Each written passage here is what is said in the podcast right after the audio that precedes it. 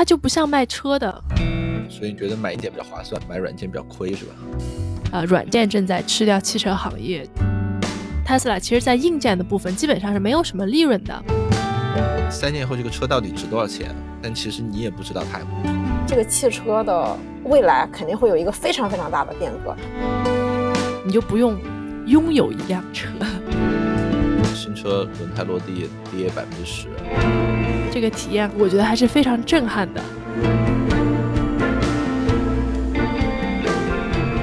Hello，大家好，欢迎收听随机漫谈。今天是我们的老朋友 Apple 啊，还有任老师和我们一起聊一聊。Hello，大家好，欢迎 Apple。今天都是自己人啊，我们就随便聊一聊。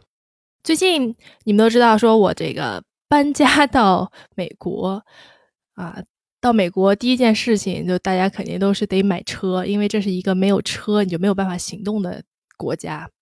然后我就跑了很多的 4S 店，试驾了很多车。然后在这个过程中呢，发现了一些挺有意思的事情，所以想跟大家这个聊一聊。那个说起来，其实最近还有这么个事儿，因为现在新能源的那个呃牌号每年都是在二月份的时候统一放出来。嗯。啊，所以其实国内最近有非常多的人正在关注这个电动车的事儿。哎，我们回到买车哈，就是因为想感受一下新的科技嘛，我就做了一些调研，然后看了一些电动车，结果呢是买了一辆这个那个 Tesla 的 Model Three。当你去 Tesla 试车是完全不一样的体验，因为之前当然呃在北京的时候有很多朋友开 Tesla。呃，也做过，但是并没有那么直观的感受。然后去了以后才发现，说为什么大家说 Tesla 是个破坏者？我觉得这个体验还蛮有意思的。我知道 Apple 是 Elon Musk 的粉丝，对吗？啊，算是吧，就是对他了解多一些，因为我觉得 他这个人还是比较呃厉害的吧，挺能折腾的。对，然后其实去年可能我觉得是那个 Elon Musk 最黑暗的时候啊，包括呃 Model Switch 是不能上市啊，还有各种 Twitter 闹出来的这个麻烦啊，包括说很多做空机构做空啊，包括他内部有一个什么员工还透露数据，然后据说是被他说哈是被那个做空机构利用什么的，反正各种抓嘛。但是其实当 Model Three 面试以后，大家的评价都还挺不错的。从我的角度哈，其实我觉得 Model Three 是一个挺好的一个选择。它感觉上是说，我们先不说它其他降价的事情哈，就是其实呃，Tesla 一直还是走相对高端的路线嘛。它的这个整个的思路也是说，嗯，先做跑车，然后让一些有钱的，然后又愿意接受新科技的。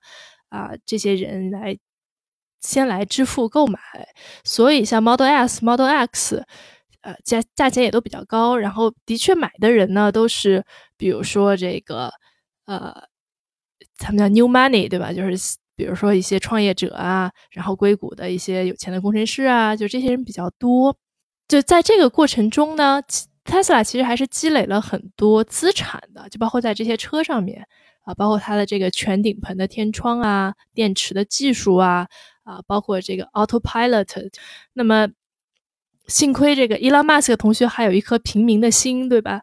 所以感觉 Model Three 呢，就是继承了所有 Model S 和 Model X 上面的这些先进的科技，但是呢，他又非常努力的去做便宜，所以感觉上 Model Three 是一个比较划算的一个购买选择。我们去的时候正好还赶上几件事儿，一个是说，嗯，二月底的时候，Tesla 宣布要关闭所有的四 S 店，就是所谓线下店。我不知道中国关不关哈，反正美国这边是说要全部都关，然后以后都变成呃在线购买。当然，它有一个两周的免费退货，但这东西其实挺。Tricky 的，对吧？就很难说，我买一个这么大件东西，然后我再折腾退回去。一个是 Tesla 一直在美国，它有一个税收的优惠，就是美国政府对新能源汽车的一个一个优惠是，呃，一年提供七千五百块钱的，呃，算是新能源补助吧，政府的，就相当于说你买一辆 Tesla 可以便宜七千五百块钱，七千五百美金其实还是蛮多的，在美国这边。但是这个今年呢，这个补贴有变动，因为。Tesla 的整个的销售量已经超过二十万辆了，超过二十万辆以上的车呢，它就会减少，所以今年变成减半儿，变成三千七百五十，啊，基于这个原因，呃，Tesla 才决定的说降价。所以就是王总没有享受到这个七七千五的这个优惠。对我没有享受到七千五的优惠，但是呢，它还有三千七百五嘛，但是因为对政府的这个优惠取消了以后，Tesla 就降价了。我觉得它得保证它的销量嘛，所以它本身就降价了，所以相对来说，这个购买还是非常划算的。中国这方面好像也挺相似的，就是应该是因为现在就是各个国家都在呃努力的推动新能源吧，然后希望能够在这方面这个自己国家能够获得比较领先的地位。中国就是前几年也是一直在大力的补贴，然后。呃，当时电动车的价格也都挺高的。这两年的话，补贴会逐渐的下降，嗯，也会出现就跟特斯拉相同的情况，就是国家补贴下降之后，车本身的价格也会下调。对消费者来说，整体还是嗯变化不大吧，就还是挺划算的。按照趋势走，应该还是会越来越便宜，对吧？就一个新的科技，然后嗯，对，对。但是 Tesla 降价也挺有意思的，你们要去上。它的官网哈，它直接可以在线购买嘛，你就可以选不同的这个，呃，比如说呃标配等级呀，啊，啊包括车轮车轮啊、颜色啊、内饰啊，你都可以选。然后它的这个 Autopilot 就是所谓软件部分，其实它几次降价，就价格修改改的都是软件的部分会改的比较多，因为我也看了一些报道嘛，说。呃，Tesla 其实在硬件的部分基本上是没有什么利润的，但是软件部分相对来说就是对他来说是 free 嘛，所以基本上价格变动最大的就是软件部分。Tesla 原来的这个 Autopilot 是五千美金，是包含所有的自动驾驶相关的一些功能，嗯，因为它是纯软件，你可以买也可以不买，所以。所以，我我我没太用过，所以这么听起来，买个特斯拉其实就跟买个手机似的，就是你买了硬件以后，再单独 A P P 对，就特别像，你知道吗？就是这是我去了这么多 S 四 S 店，最后走进 Tesla 的这个体验店最大的一个感觉，就是它就不像卖车的。对，我我可以大概说一下这个体验哈，就是你一般去一个汽车的四 S 店。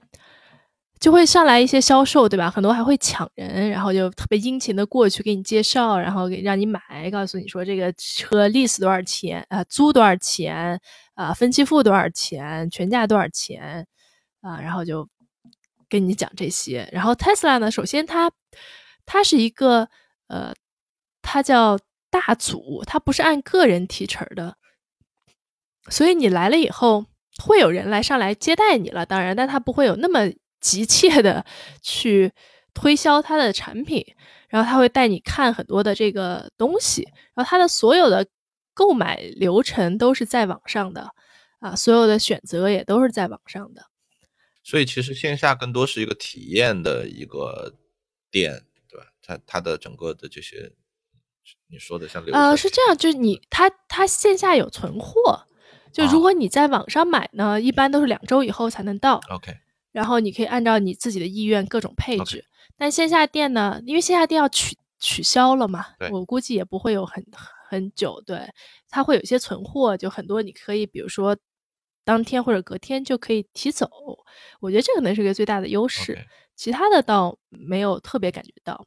但是你坐到 Tesla 就坐过 Tesla 车的人肯定都会知道，就是呃 Model S 和 Model X 都是有两块屏的，就是在呃。驾驶员正前面会有一块屏幕，就像其他的车一样，会有一个所谓呃 dashboard，然后会在中间的部分还有一块长的屏幕，就像个 iPad 一样。但是 Model Three 呢，你进去它只有一块屏幕，就是在前前排两个人中间会有一块屏幕，大小可能会比 iPad 会再大一些吧。呃，所有的车的信息都在上面，包括所有的物理调节，所以它就像一个，我现在就特别理解说为什么会有人说，呃，软件正在吃掉汽车行业，就是这个体验和你做任何一辆其他牌子的，不管是自动驾驶还是新的电动车，体验还是不一样的。其他的车你进去会感觉这还是首先是个车，那 Tesla 的车进去以后，你会觉得它首先是个屏幕。这是这是我的感觉，当然它也有方向盘了哈。呃，再说到刚才那个对任老师问的那个软件的问题，对，就是它的所有硬件其实差别不会是特别大的，就包括呃 Model Three 和 Model S，当然它们的这个车内空间就车的大小不一样。啊，当然，可能电池是最大的差别，续航啊这些会有一些差别，但是车的硬件本身的差别不是特别大。然后软件呢，其实又都一样，所有的 Tesla 的软件是一样的，所以感觉上，如果你不是特别的想要那种大车的感受感受，或者是特别需要这个拉风讲排场，我觉得 Model Three 是一个非常好的体验的。入门的方式，感觉像是做广告是吗？对，我觉得就是你已经完全迷进去了，你是个迷妹啊。哎，其实也不是，我是觉得真的还挺不一样的体验。对，就是我去年的时候，因为我摇到了那个北京新能源的牌，就是排到了那个号，所以我去年也去看了一些嗯新能源的车，嗯，也试驾了一些，我的感觉。就是虽然说都是汽车，但是以前的车都属于机械式的汽车，而特斯拉的话，就是算是电子产品了，所以就是软件是属于它身上一个很很重要的一块，嗯是，就是它本质上是一个特别大型的电子产品。是，其实这跟我的感觉一样，我觉得它跟苹果特别像，嗯，就苹果其实也是个手机，但是它有很多软件去支持它。对，对。就刚说 Tesla 的新的这个软件的定价策略，它就把这个 Autopilot 分成两部分，一部分是基础版，嗯，基础版就是会有一些，对，就是一些非常基础的自动驾驶需要的功能，但还有一些进阶的功能，比如说自动泊车，然后呃唤醒、呼叫，就是你你在这按动按钮，它自己开过来，就像这种非常炫酷的功能，然后它放到一个升级的 package 里面是。嗯，五千美金就基础版是三千美金，哇塞！相当于说它原来整个的 package 是五千美金，现在升级到了八千美金，真的很恐怖呀！我觉得这个为什么很恐怖？就是我想说，这个智能其实你可以认为这个车本身它就是一个，就像一个智能机器人一样，它本身的这个可能这个物理性的东西就那么些，但是可以在上面开发出很多软件方面。来开发出很多智能的功能。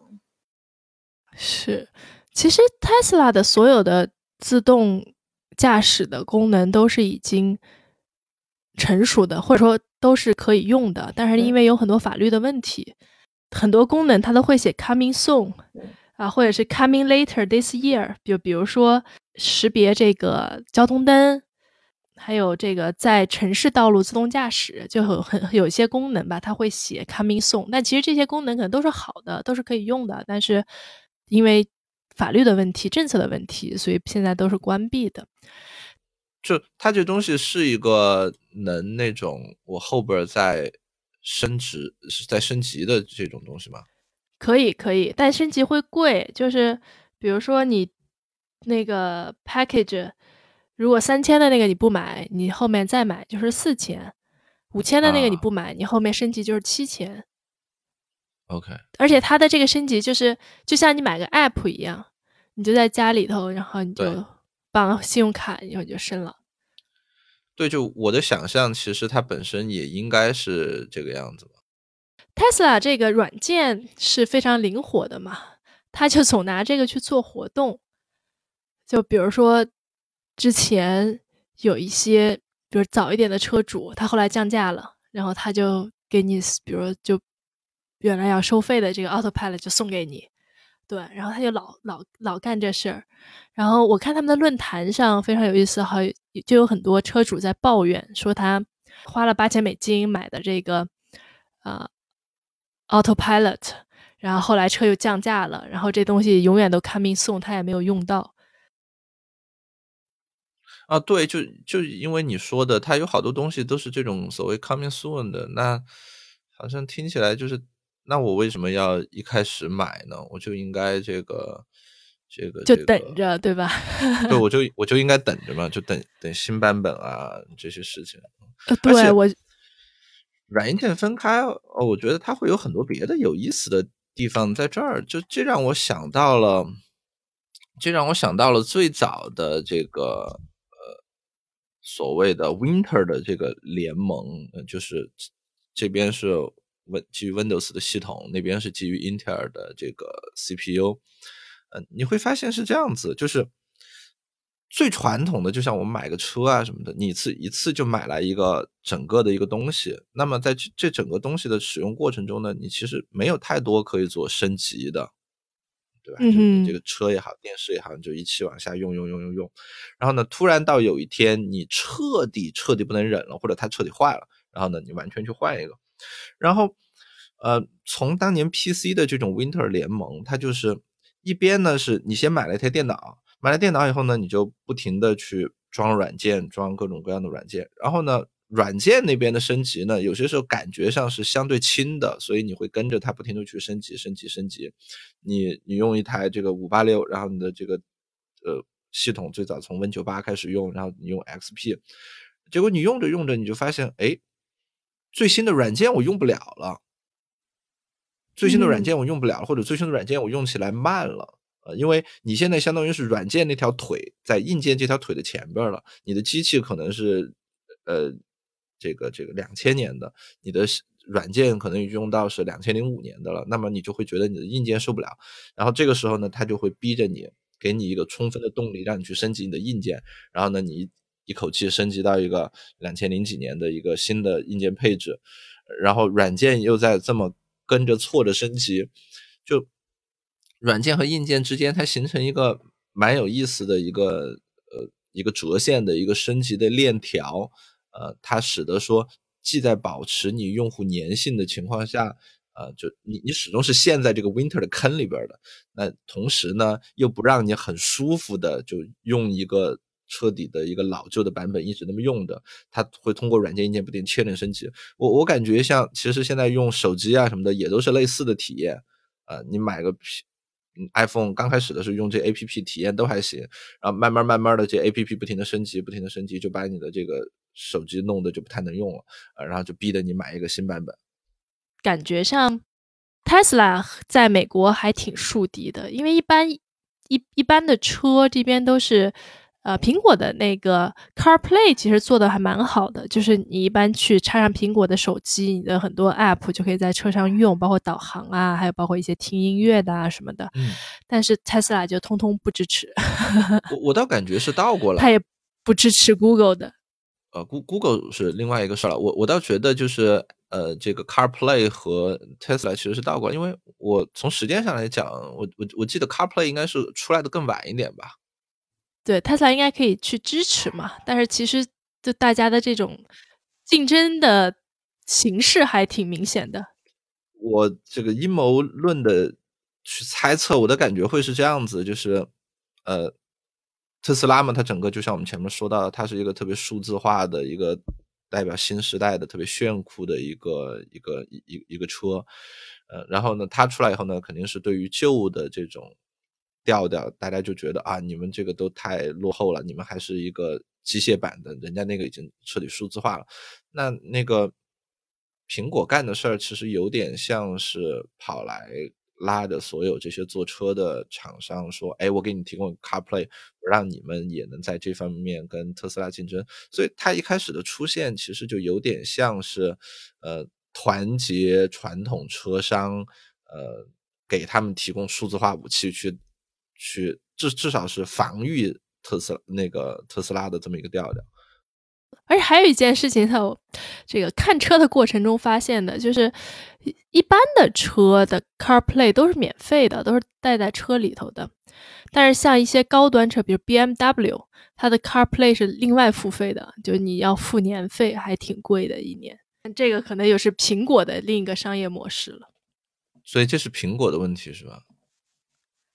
对，就付给苹果的。啊，好奇怪啊！我我我总觉得。就这种调调有点作死的感觉，所以我本来以为是那些大车商作死。对，就当你真的是看了很多车，然后就又体验了 Tesla 以后，你就会发现，真的 Tesla 不是一般的，或者说它不是传统做车的厂做出来的那种车，就真的感觉它和苹果很像，就它是一个以一个做软件的思路在做一个硬件。啊。不过最近这个趋势好像就变得特别明显。我前两天跟别的这个汽车行业里边朋友聊，他们也都说到，就是说现在其实做汽车的门槛越来越低了。嗯哼，啊，就谁都谁都能来做一做。就当然我说谁都能说的有点过啊，但明显发现说你不需要像以前一样一个公司呃是什么集全国之力，或者是有多少年的技术积累，你才能做一款。像像样的一线平台的车，呃，其实现在，呃，可能东西是不是也技术也比较成熟，也比较模块化了，呃，就是很多做这种集成的、做整合的这个思路的人都开始来考虑这件事情。嗯，这个给我感觉比较像是，呃，两千年以后的这个手机市场，呃，那个时候随着联发科啊，嗯，这么一系列的呃公司起来，呃，它使得最早只有那些大品牌才能做一款手机的这个情况完全就被颠覆掉了。呃，很小的公司、很小的团队，呃，它也能够用各种模块，很很很容易的自己去传一款这个机器出来。车未来有可能就会变成那个样子。我觉得电动车会变得很简单。对吧？你觉得现在传传统的车还有发动机啊什么的，就现在你去想象一辆车，就一个底盘，然后放电池，然后所有东西都软件控制。对，对，就感觉很简单。以以前那个车，对吧？你引擎盖打开，里边全都是那些机械啊，那些就按那种老旧的眼光看，会觉得啊，就那就跟一个精密的一个那个钟表一样，是是个精密仪器，对吧？很复杂。对。现在你打开就跟一个电子表一样，就是对吧？中间就有那么一个小电机，那基本都是你从哪儿买来的，然后旁边塞一电池，然后你就去设计设计你的表盘啊。就我我我感觉车其实也在往那个方向发展。是，感觉就是之前的机械组织现在替换成了应该是芯片吧。所以说，如果说某一块功能坏了的话，就比如机械以前机械的那些东西坏了的话，可能就需要修理。现在很多机械的东西坏了，就是换掉一个芯片，所以车的话，可能未来就是拿某一块已经集成好了的密闭的芯片吧，然后来就坏了就换那个就好了，不需要修理具体的。对，嗯。我当买那个 Model Three 的时候，还问他们的店员，就是如果车有什么问题，能不能过来修？因为大家感觉四 S 店的概念嘛，对吧？就是你要有车有问题 拿去修。然后他们就说，这个基本上不会有什么问题，就除非这个表面的剐蹭啊什么的，对吧？就可以还是可以拿过去。但其他的说，它不会有什么大的问题。就大家说，大家很少修这个车。哎，对我说到这个事情，你说线下店会撤，那它撤掉以后，那它是？它是三 S 店呢，还是说就是没有店了，你就去别的地方修了？它有个账单，这个不知道哎。但我估计它可能会有一些点吧，因为它不是还有它的那个 Supercharge 嘛？就特斯拉在美国，反正很多地方都有那个他自己建的。一开始啊，对，这个也是一个点。一开始所有的 Supercharge 对 Tesla 车主都是免费的，嗯嗯。后来他们可能发现负担不起吧，或者车太多了。对，那个现在又变成付费的了。有人在一个特斯拉车里边装了一堆矿机，然后找了一个 Supercharge 去挖矿。哇，哎，这个很聪明哎，所以他现在开始收费了。但是其实早期的 Tesla 的车主，我觉得可能很多的真的是真爱吧，因为 Tesla 的降价实在是降的太快了，我觉得但凡是个车主，心里都会挺不爽的。我我看 Tesla 最近降价这事儿在国内弄得还挺沸沸扬扬的，我还看到有标语的照片，有很多人去他们的这个店里头维权。哎呀，中国人不就喜欢维权吗？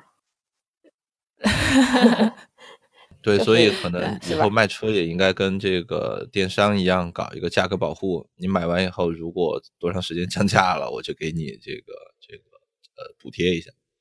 因为它的新车价格在降嘛，它的二手车价格也是降的特别快。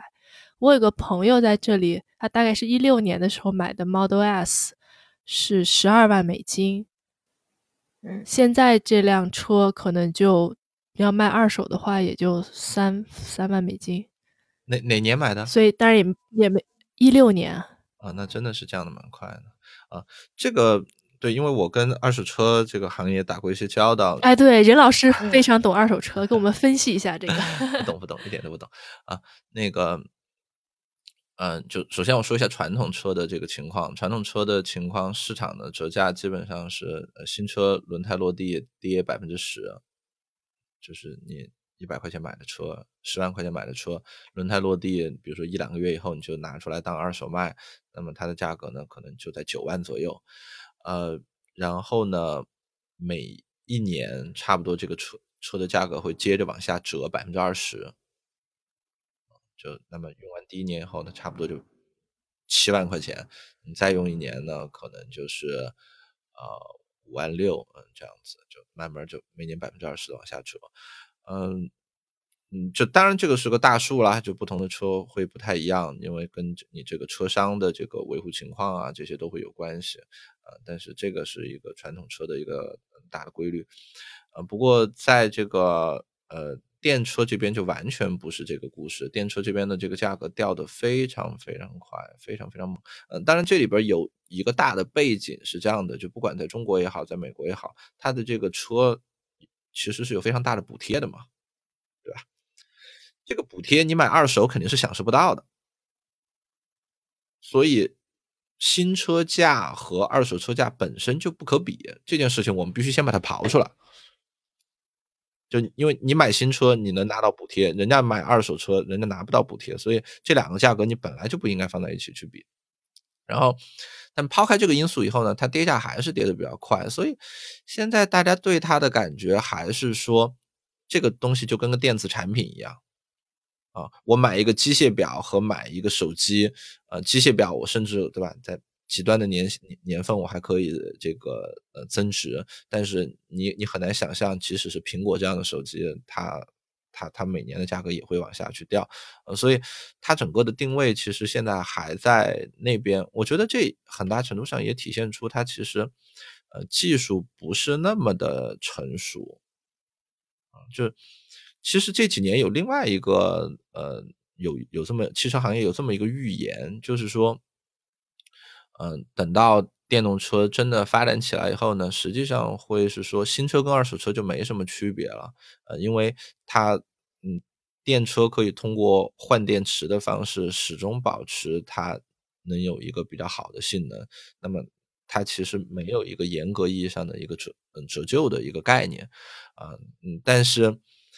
这个东西我我相信它得是基于说整个电车的技术相对比较稳定，你真的可以通过换电池的方式去对车去做这么一个呃升级，能把它升级到一个准新车的一个状态啊、但现在我们看到情况完全不是这样子，因为就前面说的这几年，实际上电车整个的这这个技术发展还非常非常快啊、特别是在呃。大家正正在这个期待中的这个呃智能驾驶的这些事情都发展的非常快。我的感觉是说，其实现在车就可以分为几部分，一个是所谓壳儿，对吧？嗯、就是外面的样子。对。然后另外就是电池。对。对吧？对其实电池是可以换的嘛。换。对。嗯，而且电池现在其实电池的技术进步也是非常快的。然后另一块就是软件，其实像 Autopilot 自动驾驶这些东西都是软件。呃，软件和 sensor 吧，对对吧？软件和一些摄像头，对对。但摄像头这个东西其实也是蛮成熟的啊。其实不是，呃，sensor 这个事情，就我前两年跟这个这个做自动驾驶的朋友沟通，嗯，他们说实际上这个 sensor 要求还是蛮高的，啊，就它它不是普通摄像头，他们基本上都是用激光雷达做的，对，这个东西的成本非常的高。呃，所以实际上，呃，现在做智能驾驶的这些公司，非常大的一个精力，其实是在自己去重新做这个激光雷达，呃，希望把这块东西的成本降下来。所以这块也是一个最近几年发展比较快的一个一一一一个领域。呃，那么你。你未来要想去升级用最新版的这种智能驾驶的时候，很有可能你需要去升这个。但是这些东西，我猜啊，它是不是其实跟整个车的车壳啊这些东西，都是契合的相对来说紧密一点的。你很难想象，你有一个老旧的诺基亚的手机，你能突然给它换一个新版的摄像头上去。呃，并且我觉得那些软件它基于的底下也是有一些就是。比如像芯片呀这种硬件的，就像是以前老版的 iPhone，它用的 CPU 啊什么的，肯定是跟当时的手机比较切合的。现在即使有最新的 CPU，也不太能替换掉这个以前比如 iPhone 四的 CPU，然后让这个 iPhone 四变得跟现在的最新款一样。嗯，对，所以就是嗯，电动车这块现在实际现在看到的就是它的折价非常非常的厉害。就所以它折价快是三方面，就像我们前面说的，第一方面是它本来这个它本来有补贴，所以它的这个新车价跟二手车价本来就不可比。第二个事情就是，呃，其实技术的进步，呃，你买到你你买的这个新的和这个旧的，他们根本就不是同一代的东西。那么第三个还有一个事情是说它的电池，因为电池在整个的这个电车的。整个成本构成里边其实是占一个比较大的一个部分的，啊，而这个电池它本身的折旧周期是比较短的，所以这三方面折弄下来以后，二手车啊，二手的电车基本没法卖。嗯哼，所以这还是一个发展中的市场，可能没有特别的稳定下来。对，飞机你们知道吗？嗯，一个飞机刚买来的前估计十年左右，价格是会不停上涨的。为什么呢？是磨合吗？就就就不不是磨合那种，没有人会给你付磨合的费用。就是，就它的两个极端是这样的，你可以认为一个极端是房子，大家都会 expect 你买一个房子价格会不停的上涨，对吧？就至少慢慢的 long in the long run 它肯定是慢慢不停涨的。另外一个极端就是你买的这种手机啊这种东西。呃，就是你就会发现说，飞机实际上在一个短周期，我说的短周期 其实已经蛮长了，可能五到十年的这么一个周期里边，它实际上是更接近于房子的，它会跟着通胀慢慢的涨。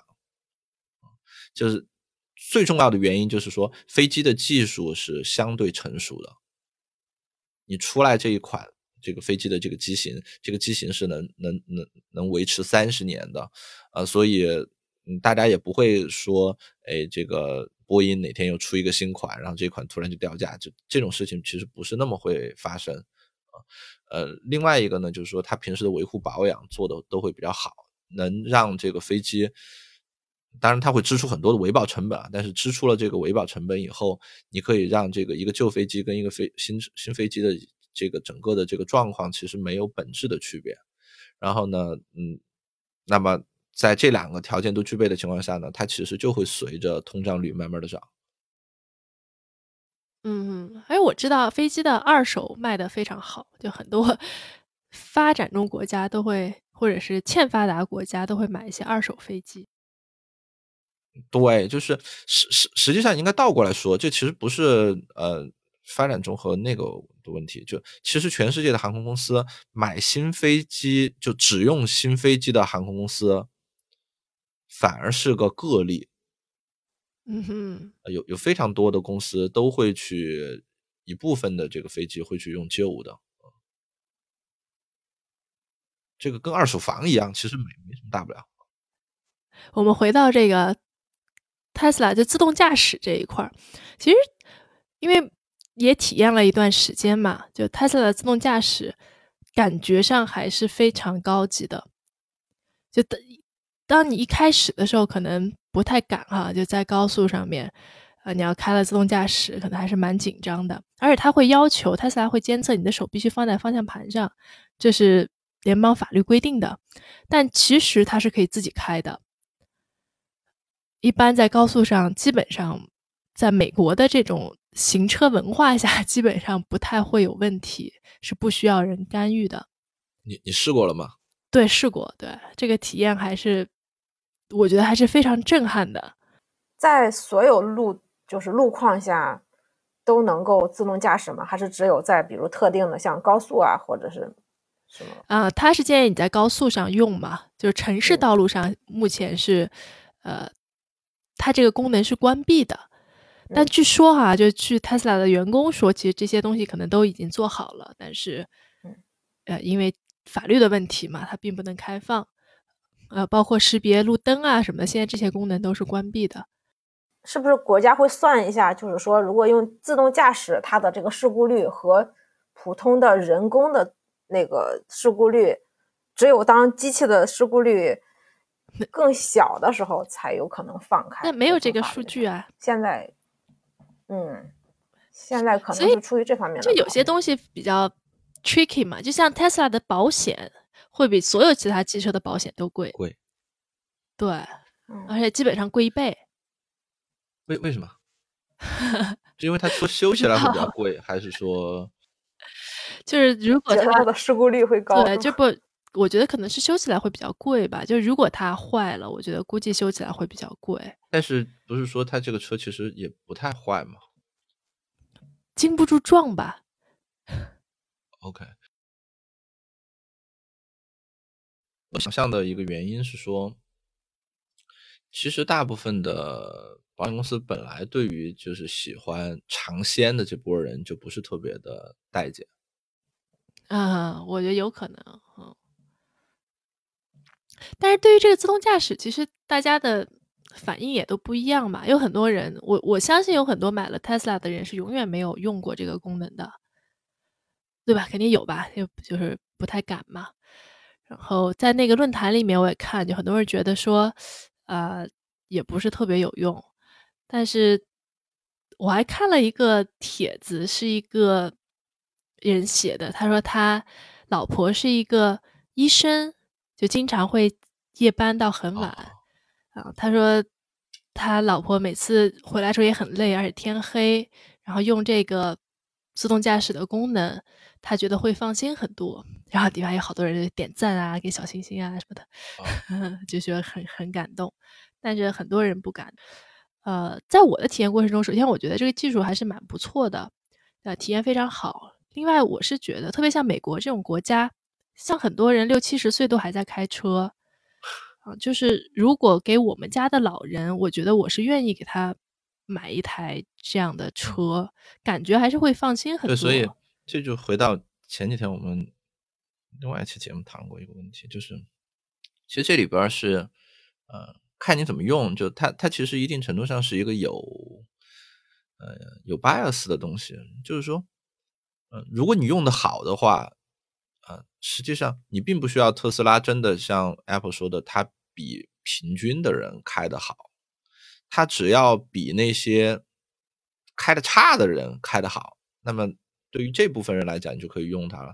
就像刚才这个 Rachel 举的那个例子，有一个人他晚上可能已经很累了，或者是有一个老年人，呃，或者是有一个实习期的一个这个呃女司机磨合期头一回女魔头啊，那他他他可能歧视女司机，就他他可能其实 对政治不正确，政治不正确，男男魔头对吧？男司机，anyway 啊，就是呃，所以嗯。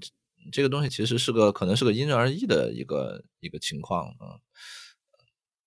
还有就是，我觉得不同国家的行车规则或者说它的样本数据可能差别也会很大。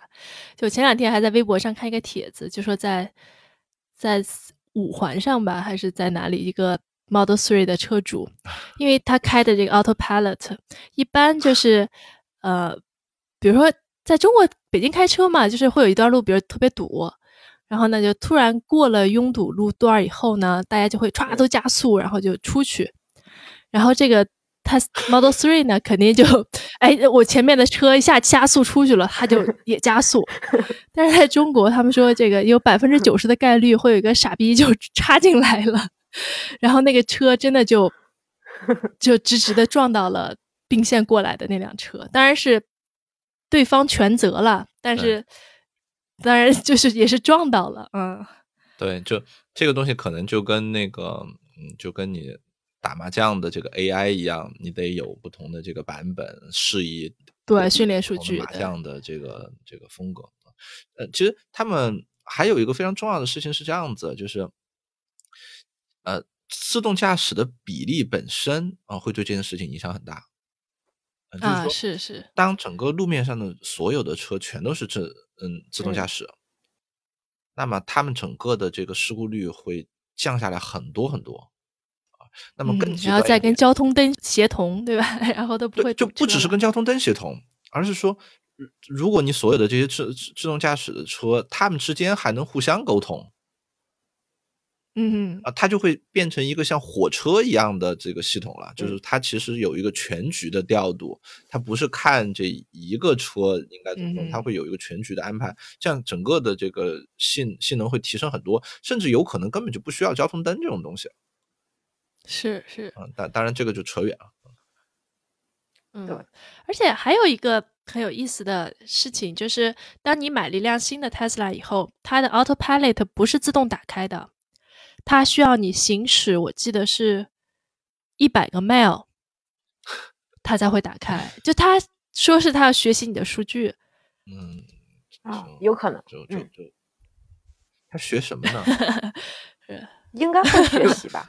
不要学你的行车的这个，他为什么会学我学行车的习惯？比如说我是个特别差的司机，他就跟我学，那这个水平就无法保证。我我猜啊，他是不是他肯定还有更大的车的一些这个数据？就虽然它的这传感器都是标配，但是它是不是一开始要 calibrate 一下？我猜有可能。Tesla 还有一个我非常喜欢的一个功能，就是它可以记每个人的偏好。就像比如说这辆车是呃我们家可能两个人开，对不对？然后你进去以后你就说你是谁，然后他会记住你上一次的所有设置，包括呃座椅的位置、呃方向盘的高低、远近，嗯，就是包括这个，就完完全是用电脑的那个体验，对吧？对对，Rachel。对对，我要说我是 Rachel，包括这个后车后视镜的位置，啊，它都会自动调，所以每次上去感觉就很很现代，你知道吗？你一按你是 Rachel，然后就呜各种开始转，然后哦 OK 好了，你就可以走了。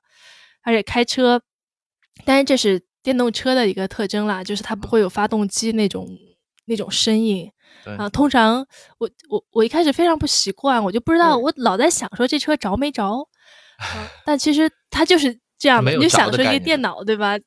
对，它没有着的概念，你就说，你就说走，它就走了。嗯，它它就是一个功能，嗯嗯，挺棒的。然后我也经常不知道它到底停没停，就是我有时候还在想说它怎么算停。但是它有个 park 车的功能，你按一下 P，它就算是停住了，然后你就下车，它会自动关，就非常像一个电子设备，或者说它就是一个电子设备。对，有可能未来人家其实都没有严格意义上的停的概念，就跟你用手机一样，对吧？你现在二十四小时其实也不关机了。是是，所以为什么会有人说这个特斯拉是行业的破坏者？它真的是从不管从供应链还是从销售方式，包括使用方式上，都还是会有一个非常大的不一样。这个车可以远程控制吗？呃，可以，它有一个 app，嗯，就这个车它没有钥匙，它有一个呃黑色的一个卡片，还挺挺酷的。但是呢，你可以设置你的手机，你设置好了以后，不用那张卡片，用 app 也是可以打开车门就正常行驶的。那这个 app 上面就可以看到说你现在车，比如说还有多少电啊，在什么位置啊，啊，你可以远程控制，因为它的那个。进阶功能还有呼叫嘛？就比如说你站到一个地方，你说过来，然后让它过来。嗯，所以听起来如果你买一个那个特别大号的玩具熊，放在它的那个座位上边，然后把玩具熊的两个爪子放在方向盘上，是不是实际上这个车就可以变成一个远程遥控的车了？这你这也太小看人家 sensor 了，他肯定可以判断出来你是玩具熊还是人手。所以他们不支持玩具熊开车是吧？对他们不支持。对，因为我我会在，比如说我在高速上用 autopilot，比如说我有时候会把手拿开去拿个水啊什么的，然后它就会闪，请你把手放在方向盘上。哎，对，说到这个，我还想一件事儿，就是我我们知道任何一个东西它被电子化以后。其实自然就会有一个就盗版的问题，就对吧？破解这个 hack 升级，或者是去弄一些这些乱七八糟的一些功能。既然你说这里边，比如说软件的费用会那么大，或者是它有这一类的一些限制，你你你觉得大家会不会以后会去会去搞它？我觉得有可能吧。其实这个还是个挺大的问题的，就是安全，对吧？就你也想象说你在开一辆车，然后它突然自己横冲直撞，然后想想还挺可怕的。呃，我我其实想的只不过是说用盗版的方式去免费升级系统类的，我其实没有想那么复杂。然后呢，放在什么车上呢？弄个山寨的，呃，对，现在也有放山寨的嘛，对吧？就我们知道有些人会把，比如说这个 Mac 的系统装在一个别的机器上边，当然现在是允许的，以前其实不太允许。然后包括是现在什么群晖，会有所谓的黑群晖，呃，嗯，就对啊，就还有什么玩无人机的那帮人会把不同的机型的这个系统给导出来，嗯，就写到另外一个机型里边去。我觉得这只有两件事儿哈，一个是说有一些 hacker 他们可能爱好这件事情，对吧？就是有一些就是硬核玩家他们去折腾，我觉得这个 OK 了，因为这也不太容易。另一种呢，就是说我靠这种牟利，对吧？就像最早的一些盗版软件呀什么的。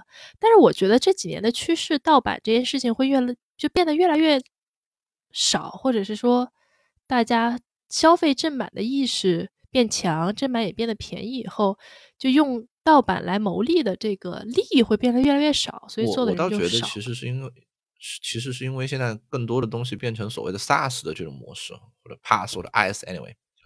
啊，对对。所有的东西一旦被变成 IaaS 以后，你你就很难这个都都放到云端了嘛。哎，当然，我还有一点想跟大家分享的，就是我们当时在选这个 Autopilot 的时候也想了很多，但最后呢，我们选了这个基本版，就是三千美金的那个，它是有很多啊常用的这种自动驾驶的功能，没有选那个五千的啊。原因呢，其实刚也提到了一个，就是特 Tesla 的价格非常不稳定嘛，如果它以后降价，还很有可能去给你送。啊，另外就是还有好多东西，政策上并不允许啊，你买了以后也不知道什么时候能用，所以就就没有选。